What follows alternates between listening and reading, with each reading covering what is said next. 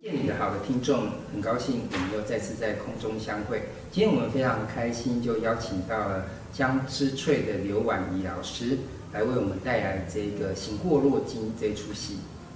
谢老师好，我是婉仪，嗯，很开心这次二零二一年带《行过洛金》由江之翠剧场来歌剧院巡演，谢谢。嗯、这一出戏其实呃有一段时间，因为二零一八年一直持续演出到这个二零二一年。其实，在这个访谈之前，我有稍微去看，因为这出戏今年要在这个台中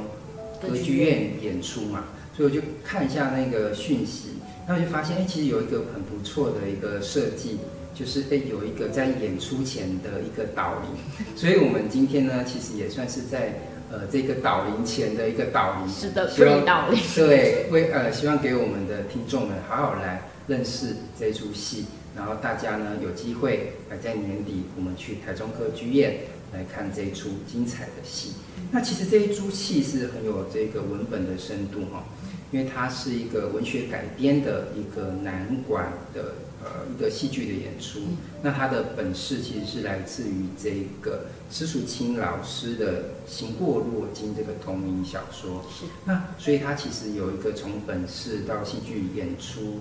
的一个过程，可不可以为我们听众们，呃，分享一下这一个故事的这个本事呢？OK，好，嗯，我们改编的这个小说是施老师的台湾三部曲的首部曲。那首部曲是以一个以清朝为一个背景，那接着就是下面两部是以日治时期，然后再到国民政府时期这样。那在这第一部的小说里头非常有趣，是因为它刚好使用了梨园戏这个剧种。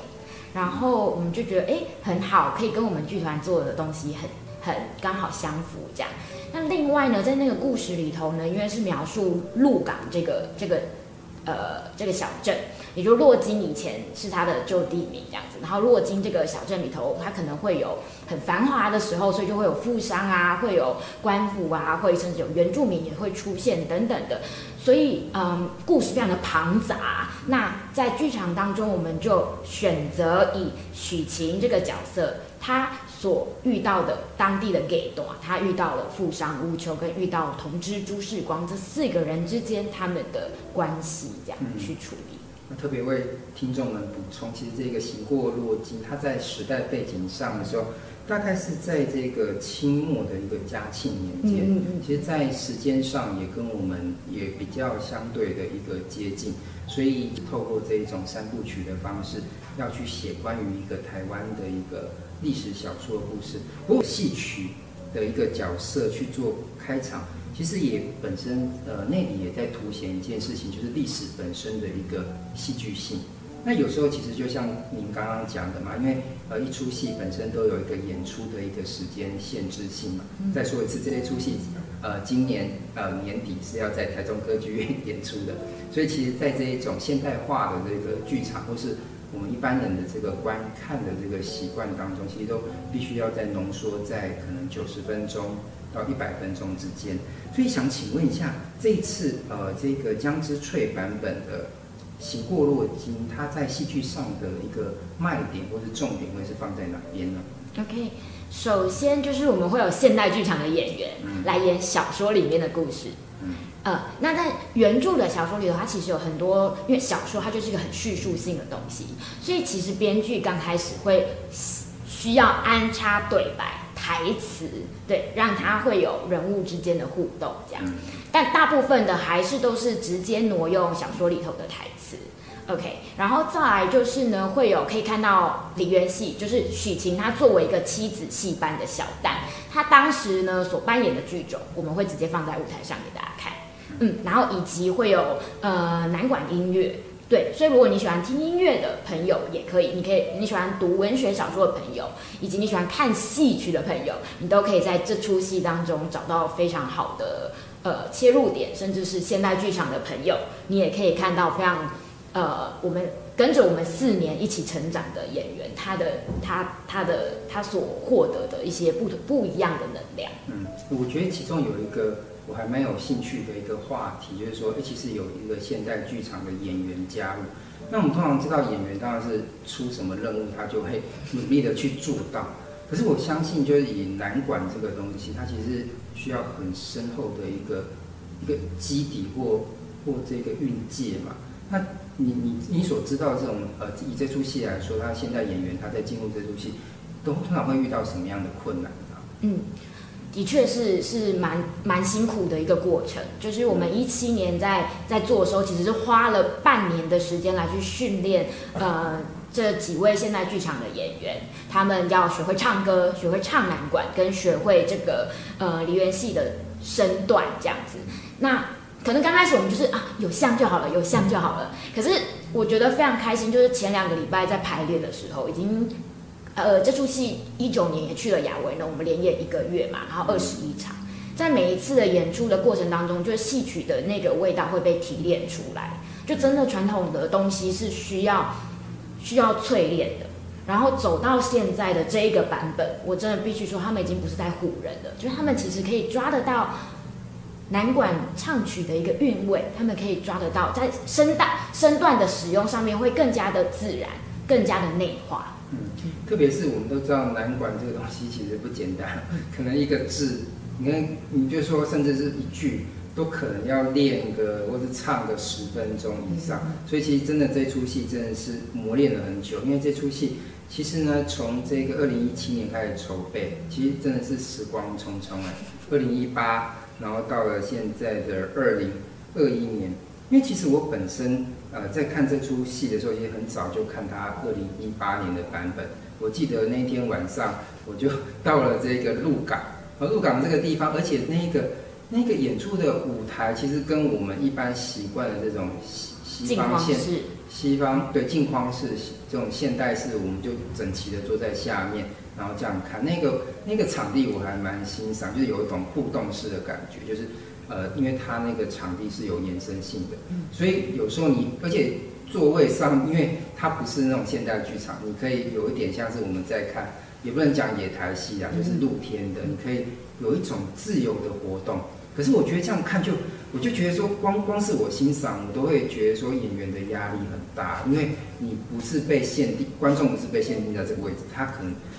因为我们平常演戏。的话，我们知道就是我投射到前方，现在变成说左右两边三百六十度，对，三百六十度你都要是最好的一个一个一个表演。那所以现在这样子经过淬炼，一直到了现在，我想目前以今年的这个版版本里面的课题会是什么？嗯，主要是今年疫情，其实也没有办法让观众在舞台上，就是就是场馆其实是非常的，就是。严守所有的规定的，所以大家可以很放心的进来看戏，我们非常安全这样子。我们演员都一直快筛，一直快筛。嗯，再来就是结局上面也会有一些修改。如果老师看的是龙山龙山寺的版本的话，就是其实演员是有走下那个戏台的，然后往那个。庙当中直接走过去的一个状态，这样子，嗯、所以在结局上面会有一些更动，这样，嗯。嗯嗯嗯，会有更多的提问，不管是演员对于自己角色的提问，对于他所扮演的角色的提问的这件事情。因为我对江之翠的印象就是，其实他早年在经营的时候，印象中在比较前期的时候，我也去看一出戏，也是比较互动式的，因为就通常我们会觉得演员跟我们有一个。一个很安全距离，安全距离，所以我觉得演员能够走下来，在这一个呃观众们之间，其实那个戏剧的一个氛围是可以带给那个观众，而且其实我觉得也是我们台湾的 观众的素养是还蛮好的，不会去干扰他的演出，会去感受那个那个亲密感，对这种这种亲密感。那其实这样子说起来，这个《行过路经》这样经过这么多年，其实也伴随这个。江之翠这样走走来哈，那可不可以谈一下？就是说，其实呃，我们知道经营一个呃剧团是很困难的，但是问题是江之翠又是一个比较古典的这一种这种剧团或者是剧场，在经营上会有什么甘苦谈吗？嗯，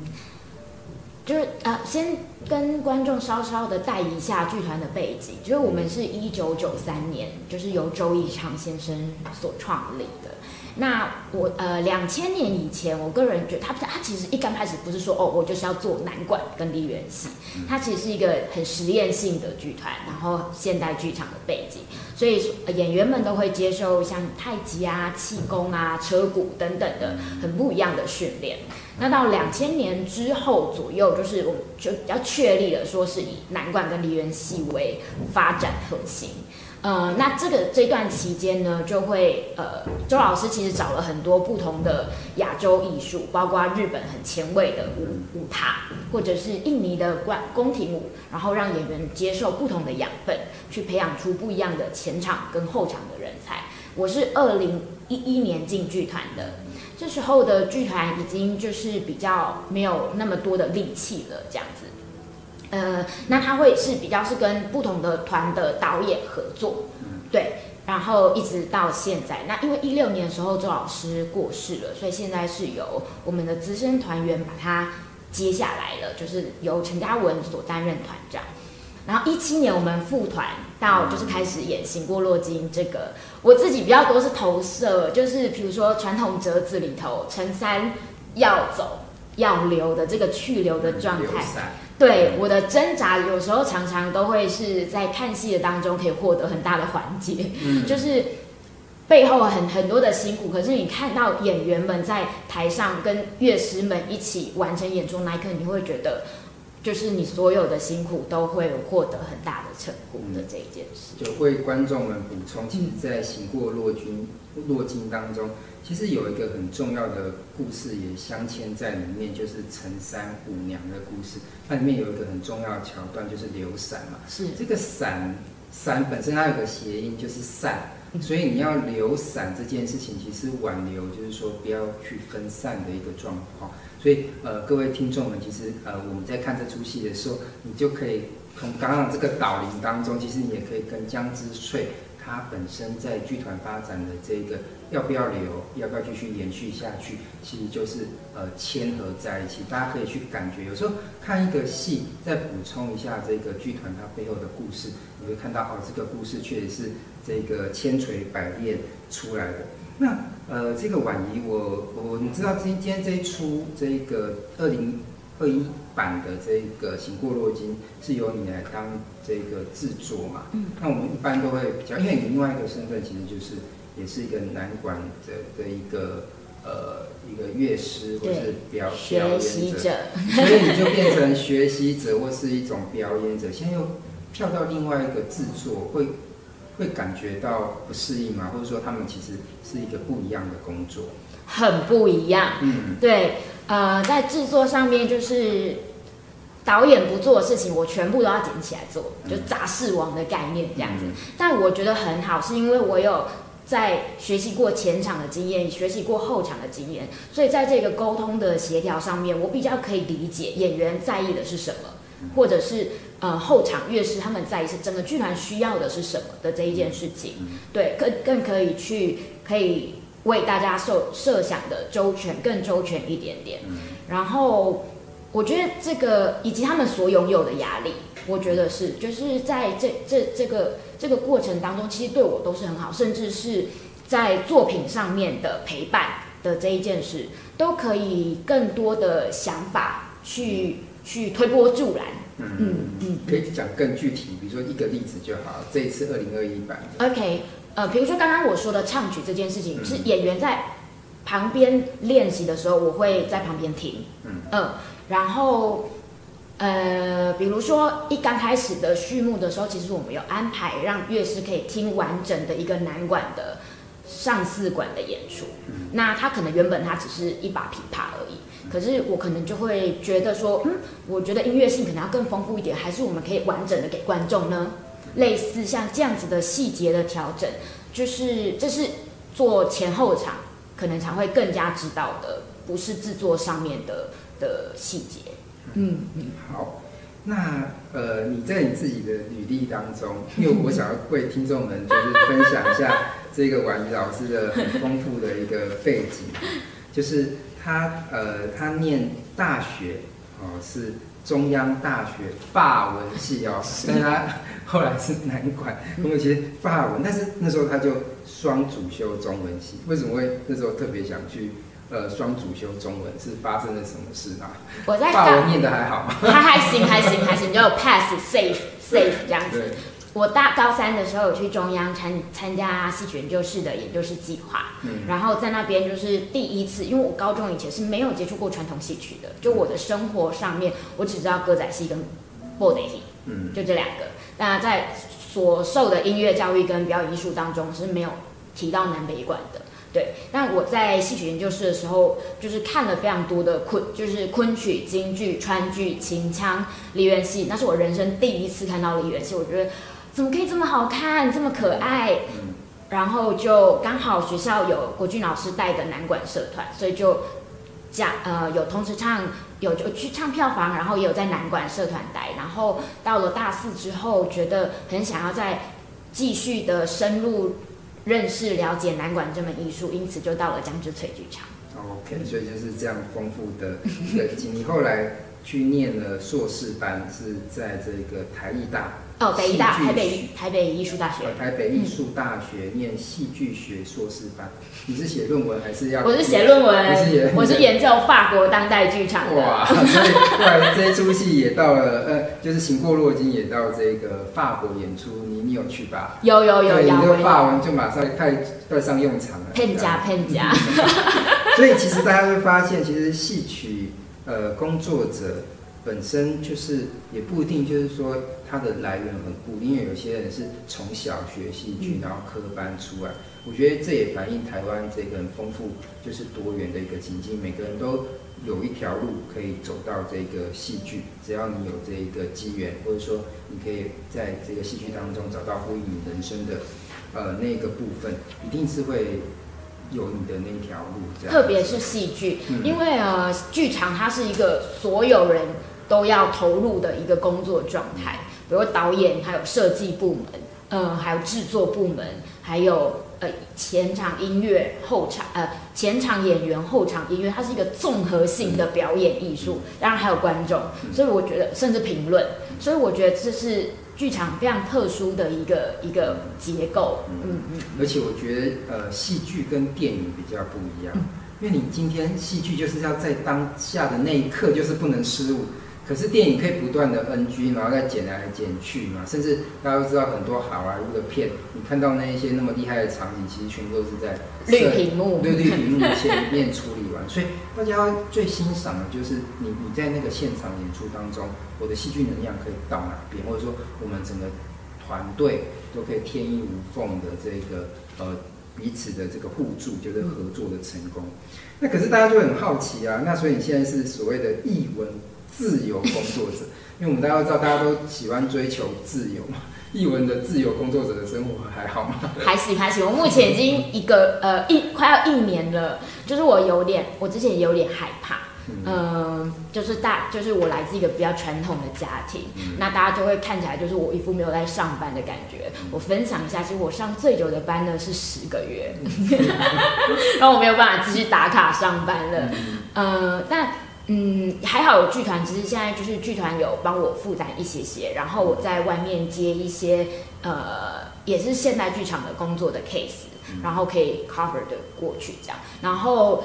只是时间上面就是自己会调配，然后你可能要安排不同的制作的进度，比如说想要拍宣宣传片了，然后我现在要呃票务要上架了，嗯、呃、等等会有场馆的人来追你。然后可能假设你接了三四个案子，你才有办法活活下去嘛？对，一般来说的话，就是我可能手上要有五个案子左右，我才有办法负担我的生活上的基本的状态、开销啊等等的。然后就是这五个案子可能会突然同时间追你，就会非常的可怕。但有时候你又会很闲，就是如果我没有案子的时候，就会。对啊，它就是一个取舍，但我蛮帮蛮会帮自己找事情做的，嗯、所以就还好。所以这种自由其实也是建立在就是你有办法同时去调配时间管理大师。你会你会后悔走上这一条路吗？目前还蛮开心的，目前蛮蛮开开心。对，只要不用打卡上班，我都很开心。都很开心。好，自由工作者的快乐这样子。所以我想问一个，最后想问一个问题哦，就是南管，我们大家都觉得那个是很经典的艺术，可是经典就意味着它不是那么容易进入啦。嗯、就是说，你可能需要很多知识门槛、门槛或知识背景，除非你真的天生跟它频率很相合。你会你会怎么建议？就是说，现代的年轻学子来进入南管的世界这样子，特别是你现在要推戏嘛，新国落金，嗯，你怎么跟年轻学子说，我们来这个世界来欣赏这样的美？我先分享我自己，就是我其实大一、大二在唱南管的时候，我不知道我在唱什么，嗯，然后老前辈都会说，他很像叫阿平赶快，慢慢你就会没有办法脱离他。然后其实我有感受到这一件事情，但如果是年轻的学子，我觉得其实不用急，就是你就是来听这个音乐，然后来去看演员他们的表演，比如说它里面有很细微的呃关节的运用，类似像他的身段当中他的呼吸，你去感受这件事情，这个是在电脑荧幕前面做不到的事情，就是你一定要在现场，你才可以跟。感受得到演员的节奏跟呼吸，这这件事情是剧场当中非常重要的一个一个环节，这样。然后听他的台词怎么样的写，听这个剧本，听这个故事，很单纯的回归到一个人的需要的这一件事情去去看。特别是我们来宣传这一出戏哈，就是二零二一年的《行过洛金》在台中国家歌剧院，它是有字幕的。是的，我们有中英文字幕，外国朋友也欢迎。对，所以呃，相信各位朋友，如果你愿意，就是进入这个，就是你你就像刚刚这个呃老师说的嘛，就说其实这一出戏是很多元素，所以相对来说，哎，你喜欢这个呃这个施淑清老师的小说，你可以这样子进来；你喜欢南管，你可以这样进来；你喜欢现代戏剧，你也可以进来这里。所以，呃，这个江苏江之翠这一个本身就有一个多元性的这个剧团，我想在这出戏上也得到属于他自己的一个实践，这样子。嗯、那今天就非常的高兴，就是邀请这个老师来分享啊，呃《行过落金》，谢谢，谢谢谢老师。欢迎来到听见你的好。让一首诗、一个故事、一场电影，也能听懂你的生活。